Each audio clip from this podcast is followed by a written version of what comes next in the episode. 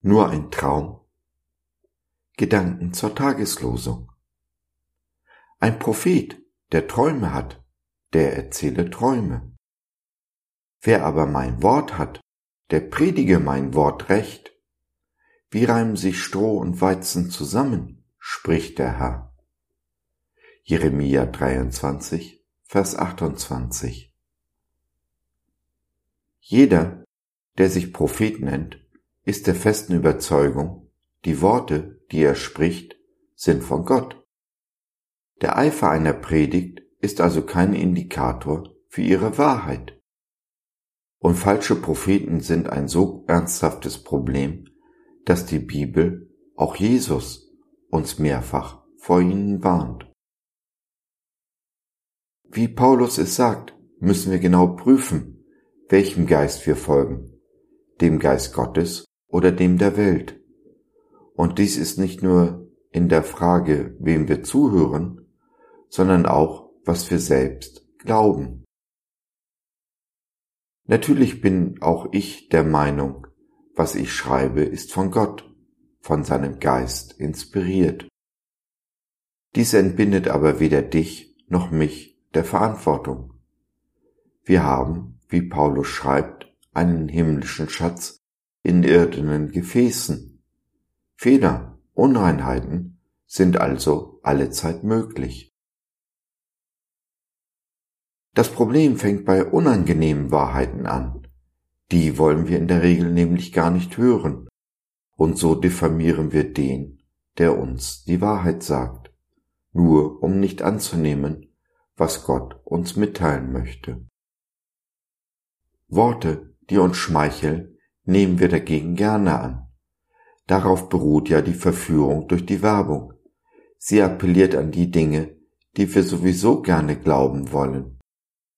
Auf die gleiche Art und Weise handeln die falschen Propheten. Wie Jeremia ebenfalls feststellt, rufen sie Friede, Friede und ist doch nicht Friede. Du und ich müssen also wachsam sein und bleiben und den Geist Gottes aufrichtig bitten, uns zu helfen, Wahrheit und Lüge zu unterscheiden. Auch und gerade dann, wenn das, was wir hören, unangenehm ist. Lassen wir uns ermahnen, sind wir auf dem besten Weg zu wachsen, reifer zu werden. Üben wir uns in der Unterscheidung der Geister, werden wir auch darin immer besser, wenn auch nie frei von Fehlern. Perfektion ist Gott vorbehalten. Wir erlangen sie erst in der Ewigkeit. Hab also Nachsicht mit dir, deinem Nächsten und mit mir. Der Weg in die Ewigkeit ist schmal, steil, steinig und dornig. Aber du musst ihn nicht alleine gehen. Wenn du magst, schau doch mal in unserer kleinen Online-Gemeinde Jesus at Home vorbei.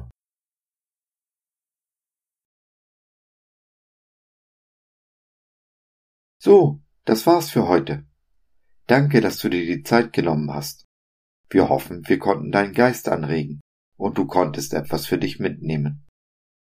Wenn du in unsere Community Jesus at Home reinschnuppern möchtest, Fragen, Anregungen und oder Kritik hast, dann besuch uns doch im Web www.gott.biz. Hier findest du nicht nur Gemeinschaft, Menschen, die den Glauben leben und mit dir teilen wollen, sondern auch viel Interessantes rund um den Glauben. So zum Beispiel unsere Galerie mit vielen mutmachenden Karten. Wenn dir die eine oder andere gefällt, schicken wir sie dir gerne zu. Kostenfrei natürlich. Also, schau rein, lass von dir hören. Wir würden uns sehr freuen. Bis dahin, alles Liebe. Dein Josef.